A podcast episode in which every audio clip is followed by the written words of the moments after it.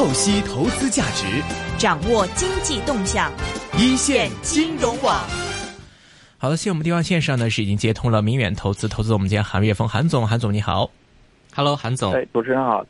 主持人好，大家好，你好。OK，首先我们来讲讲在最近整个 A 股方面的一个状况吧。其实也看到是在这个进入到第四季度以来，也是伴随着人民币的一个弱势，整体 A 股也是在不断的探底。最近也是看到很多段子在这这个调侃 A 股方面了，令到这个大家本来说好像要蓄势待发，再走一波行情出来的话，现在已经是继续的变成了一个向下继续探底的一个态势。今天又是跌了有百分之一点四九的呃情况。问问韩总了，其实。最近的看 A 股的话，现在市场普遍的反应怎么样呢？呃，目前市影响市场的几个因素呢，就是一个是美国的问题，美国市场的调整，它对于 A 股的这个风险偏好进一步打击；另外一个国内呢，现在这个呃经济的下滑的这个压力开始加大了。那资本市场里边，现在大家对于呃引这个这个未来。半年的这个企业的盈利开始有担忧了，嗯，越来越多的这个这个公司的盈利有可能会不如预期，呃，那么就是两个方面现在在在对市场构成打击，嗯。那包括说，我们一个一个来看。首先，在美国方面，这个贸易战方面这个问题，其实已经吵嚷了很久了。呃，之前的话，刚开始市场可能对这个东西到底的不确定性还比较多，所以是忧虑的话下跌这么多。但是现在已经慢慢慢慢来看，经过这么长的一段时间，包括我们看美股方面。似乎并没有受到太多这个贸易战方面的影响，反而好像在新兴市场这边，尤其在 A 股市场上，跟人民币方面对于贸易战的忧虑，或者说是这个中美经济这个我们叫贸易战也好，或者是贸易摩擦也好的忧虑，反而体现的会比较明显一点。但是经过了这么长时间一段时间消化之后，为什么现在市场对于美国方面的这个忧虑还会这么大呢？呃，在国庆节期间呢，那个呃，美国的国债呃呃国债收益率水平呃明显三点二零突破，嗯嗯，对这个国债收益率水平上升呢，它其实一定呃程度上，呃，美国的利率水平可能会进一步的向上抬。那么，它现在这个中国和中美的这个这个利差，它就会进一步缩小。嗯。呃，这个对于国内来说呢，它就会面临着一个选择。那现在这样利差缩小的局面下，你是那个汇率贬值呢，还是说是那如果你汇率不贬值，就有资本流出的压力？嗯，还是说我们跟着去加息呢？现在来看，就是美国加息，国内并没有跟着加息。是。那所以对于这个资本，资本的这个这个流出的压力，就是这个预期，市场又开始担心了。呃，国庆节后这个下跌，主要是对这件事情，呃，和这件事情有关系。嗯，其实我们也看，就是包括在这个刚才提到这个美国国债孳息率的问题，跟美联储加息的这个进程方面，其实看到内地央行也做了一些动作出来，就是在上周吧，没记错的话是七千五百亿的一个放水，合计是一万两千多亿。那么在套现四千五百亿之后，还剩下七百七千五百亿的这样的一个资金放入到市场。那么大家本来预期说这样的一个放水的一个情况，可能会给予到市场一些信心出来，但是在放水之后，其实看到市场上反应其实并不是很大。其实感觉市场上对于这个整体的这个信心方面是非常的疲弱，好像是呃再强的这个强心针也激不起市场的这个信心啊，感觉现在是。呃，如果是在对方加息，或者是我们说对方的货币是呈一个收紧的态势的情况下，嗯，呃，国内是一个放松，对，那其实这这里隐含着就是，呃，你要不汇率贬值，要不就有资本流出的压力。对，然后在没有资本流出的压力，实际上那就说明那个那个呃，我我们潜在的这个会不会就有一个通胀的压力？如果你资本不流出，然后那你国内是不是就有通胀的压力呢？对，如果国内现在经济本身就呃在就是从八九月份的一些这个先导的数据来看呢，国内的经济本身就有下滑的这个压力的背景下，呃，如果还有这个。呃，通胀的这个预期在后边，那就变成滞胀，这个市场，它对资本市场也也不是有利的。嗯，嗯，那所以说现在看到人民币的这轮下跌，以这个韩总的理解，应该只是刚刚起步是吗？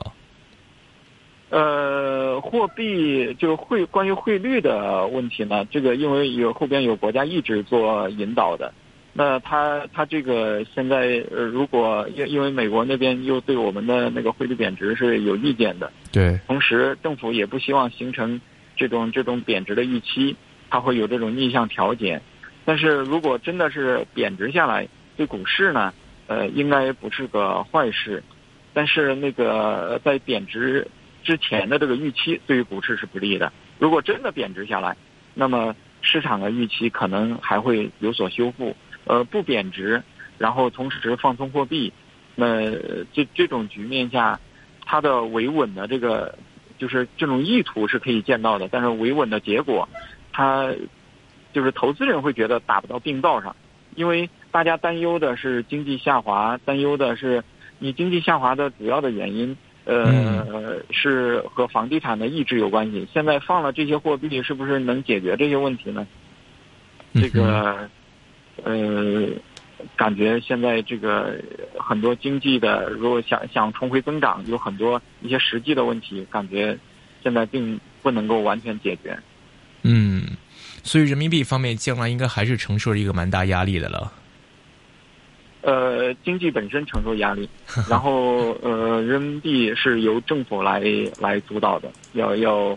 这个这个是由国内外政治是有关系的。是是，那现在来看这个 A 股市场的话，短期来看是看不到一个转暖迹象了，可以这么理解吗？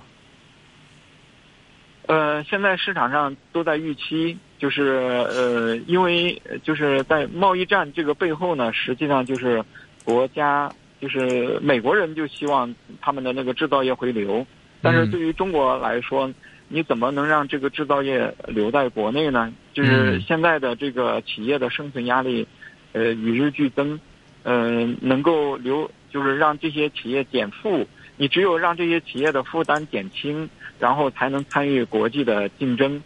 那你怎么才能做到这件事情呢？这个是。呃，所以市场上都在预期有没有一些减税的政策出来，嗯嗯，给呃上给给企业减负，呃，因为呃大量的民营企业他们其实创造的这个就业，情就业的比例是比较高的，嗯，呃，另外一个他们也出口带来外汇的收入，然后呃这如果这些民营企业现在生存的难度越来越大，那么呃对于整个的经济也是不利也是不利的。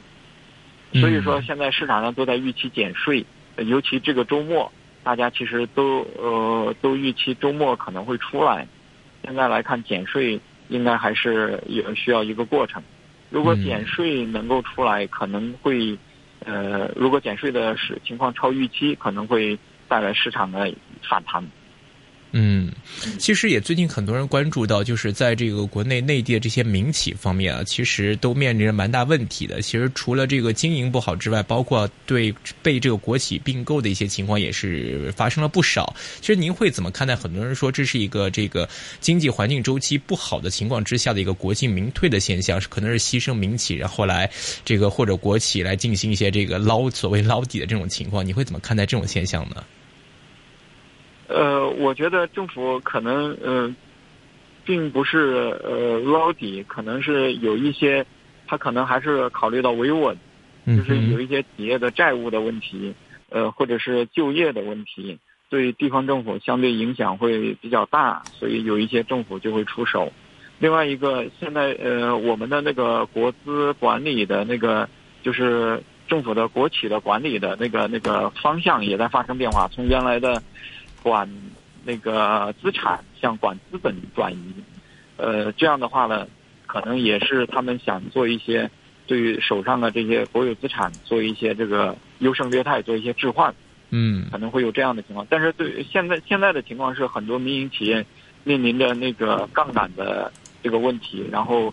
呃，他们的资金链本身非常紧张，所以这个可能是把这个股权换走的一个主要的一个背景。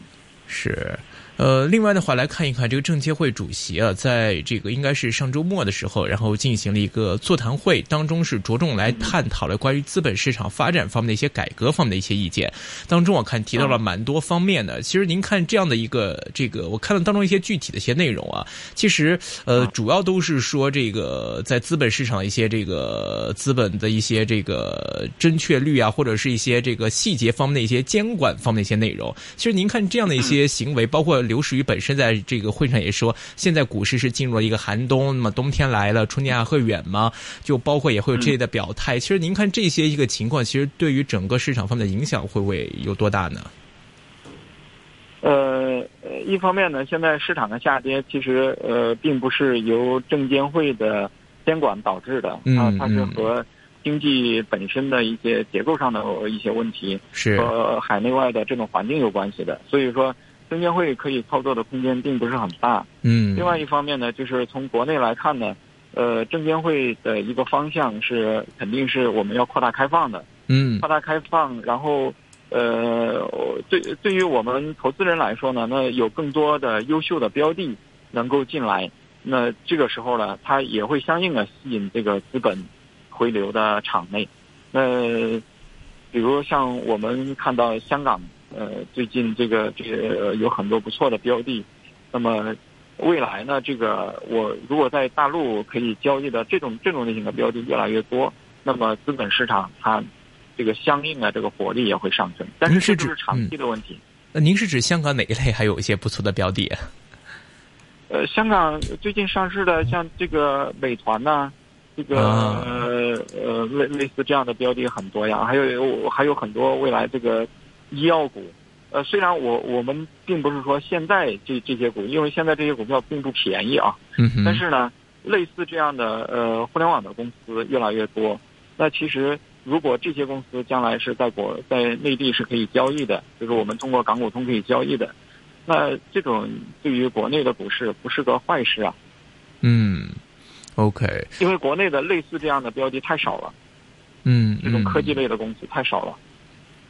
是，但是现在主要来说，内地整个市场的不好，还是因为对这个未来经济前景的一种忧虑嘛？就是说，可能我多一两间，可能大市上可能个别股份会有些行情出来，但是在整体环境上来说，像您刚才提到的，其实如果在这个民企或者是经济下行这个压力预期越来越强烈的话，A 股应该的一个继续向下的压力还会比较深。那您预计这种的情况有没有机会出现改变？那么另外，你觉得 A 股要一路探底的话，您觉得深度最深可以去到什么程度？程度呢？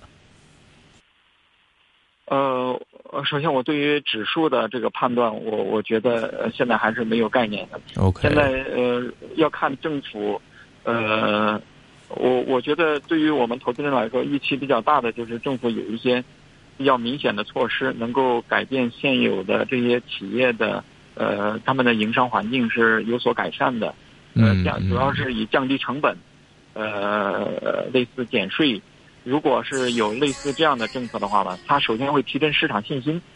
可能企业的盈利还会下滑。就像之前企业的盈利并没有下滑的时候，实际上 A 股就已经开始下跌了。它是预期上的，是预期上首先先会扭转的。那么如果政府有一些呃比较大力度的减税呀，或者是那个呃就是就是像这个企业让利的这些措施出来。那么，我觉得市场的预期可能会得到一定程度的扭转。嗯。OK，明白。那么来看一下这个个别板块跟股份方面啊，在整体来看的话，最近这个向下的态势还是比较明显的。但是当中捕捉的话，也能看到一些这个个别的一些板块或者是一些行情会有一些这个出乎意料表现。像深今天来看的话，像深圳富士康还有电子制造的一些方面，比如说像科路电子啊、茂硕电源呐等等一些这一类的股份，还是会有这种不错的表现出来。像美芝股份呐、呃全新好这些。呃，领跌的主要可能还是一些像传统一些，像钢铁呀、水泥呀等之类的。呃，想问一下这个韩总，其实您看现在 整体在内地里面的一个板块分化情况，或者说这种升跌股份的情况，能捕捉到就是市场的一个资金的流向，目前是趋向于一个什么样的一个投资取向呢？呃，我的感受呢，市场呢这个资金还是在里边会有一些轮动。嗯呃，只是之前呢，就是科技类的公司，普遍的这个都在持续的在在调整当中。然后之前比较强的是消费类的股票，嗯那今天的很多消费股是出现调整，那资金就呃又流向了另外一批这个这个呃就是跌幅相对有一定跌幅的科技科技类的公司。嗯程度上，我觉得是市场的这种反弹行为。呃，资金总体上看起来，好像还是在，还是在在流出的一个状态。嗯，市场资金整体在流出，但是之前像您说的，像这个消费类板块，之前很多人也在关注，就是在经济不景气、下行压力比较大的情况下，大家会来看一些这个消费降级方面，比如说像内地应该像海天酱油啊、涪陵榨菜啊这一类，包括我们很多香港的一些投资者嘉宾也都在关注这个类别。想问一下，您现在如果说经济下行的预期越来越强，那是不是如果来做选择，其实在 A 股里面去寻找一些这一类的股份，可能也会是一个符合这个大家原本预期方向的一个选择呢？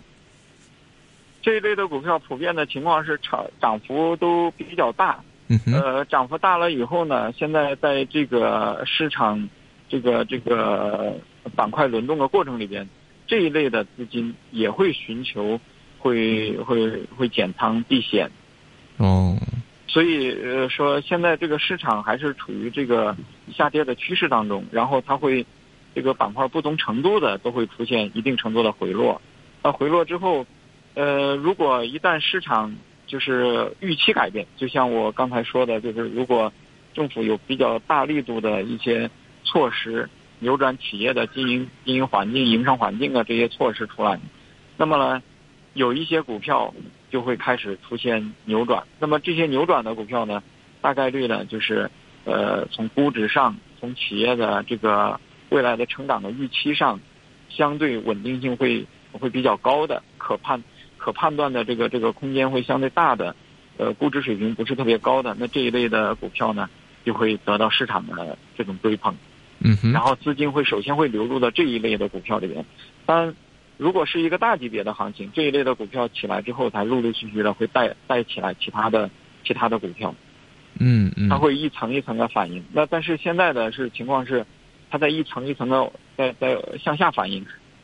嗯，所以您现在对于投资者的一些建议，或者您自己本身的操作是说，现在您是在发掘一些这样类别的一些股份，然后来结合现在整个的一个大环境的情况，现在是在一个寻找阶段，还是说准备来开始这个布局低吸，或者说是现在还是停留在一个观望去观察行情？这个包括在政府政策面方面的一些这个动作，您现在是觉得有什么样的建议吗？或者您自己现在本身是在采取哪方面的操作呢？呃，我我是在采取目前主要还是以观望为主，嗯，然后呢，那个呃有很多好的标的，其实呃就是企业盈利成长方向比较明确的，有很多这样的好的标的，呃这些是有，主要还是整个市场的系统性的问题，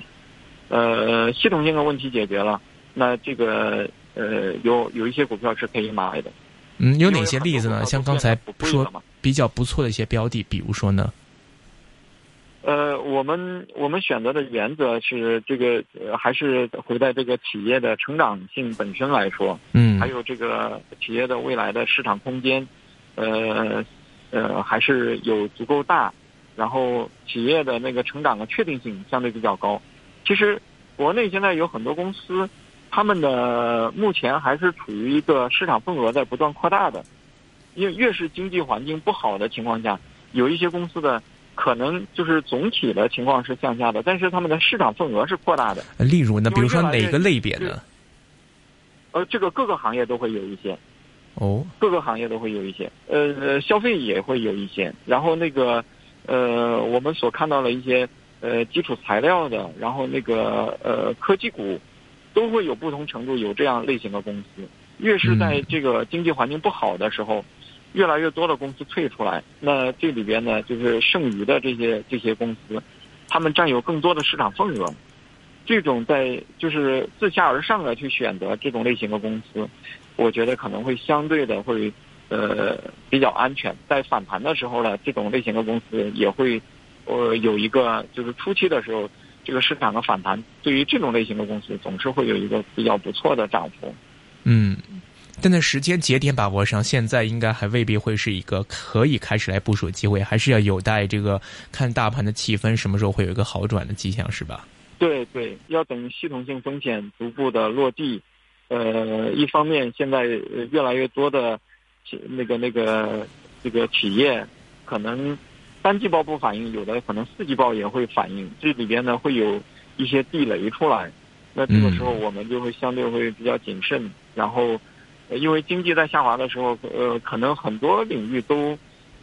都会出现一定程度上企业业绩不达预期的这种情况。嗯，那等它的慢慢逐步落地以后呢，这个另外一个政府的一些呃改革的动作出来了以后，那么他们从出政府的一些政策到企业的盈利，都可能还要半年的时间，所以这中间是可以布局的。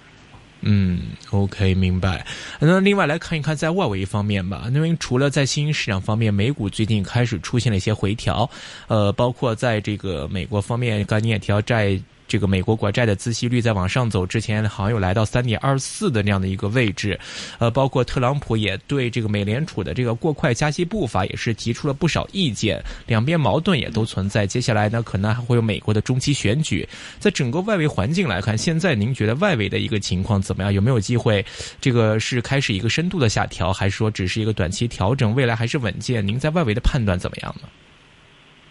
呃，我对于美股的看法呢，现在美股呃在这个位置开始出现呃分歧，就是今年年初的美股的下跌和这一次美股的下跌，它是同一级别的这个这个在一个震荡的一个一个一个格局上。那么呃在这一年当中呢，有一些现象发生了，就是你比如像那个阿里巴巴见顶。嗯，下来，然后那个 Facebook 见顶下来，我们看到腾讯、呃网易、呃京东、呃一系列的互联网公司都开始出现见顶回落的这种状况。那其实这背后呢，实际上是这个移动互联网呃见顶以后呢，在应用端也开始出现了这个传导的作用。嗯，呃 Facebook 这个下来，它就是他们的呃收入的情况开始不达预期。那不达预期的因素就是那个移动端装机量达到了一定水平以后，它的客户增速开始减慢了。类似这样的情况，不管是在腾讯还是在阿里，都出现了类似这样的情况。嗯。那么，呃，拉动美国呃市场上涨的主要就是这一批科技股。这一批科技股，他们的见顶背后呢，如果是和这件事情是相关度很高的话呢，那这个见这个呃可能这个周期调整的周期可能是一个。相对比较长一点的周期，它需要一个新的应用来提振他们的收入，那这个就需要呃有这这个就需要时间来去酝酿，比如下边的物联网，呃还是车联网这些逐步的起来以后，才会再提振这些企业的又进入一个趋势性的上升。